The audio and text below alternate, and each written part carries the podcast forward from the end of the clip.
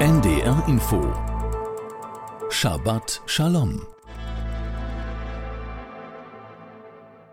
Heute mit Rabbiner Jehoshua Ahrens aus Darmstadt.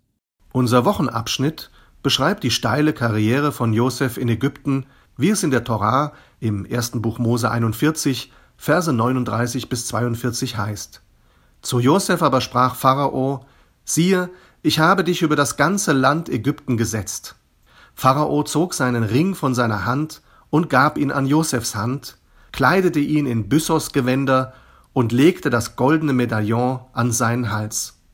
Er erhält also eine hohe Position in der ägyptischen Administration, und wie wir danach weiterlesen, nimmt er die ägyptische Sprache und Kultur an, heiratet eine Ägypterin und hat mit ihr zwei Söhne.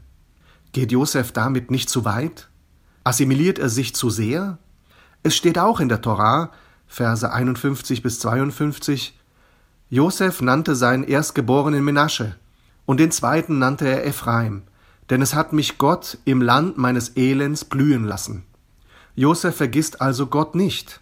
Er bewahrt seine jüdische Identität und Religion und erzieht laut Midrasch seine beiden Söhne gemäß unserer Tradition. Für Josef gibt es keinen Widerspruch zwischen der ägyptischen Kultur und der jüdischen Religion und Kultur.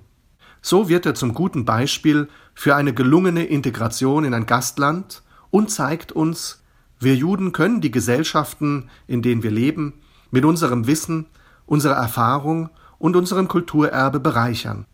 So wie durch Josef, der sein Wissen und sein Talent dafür nutzt, um Ägypten voranzubringen.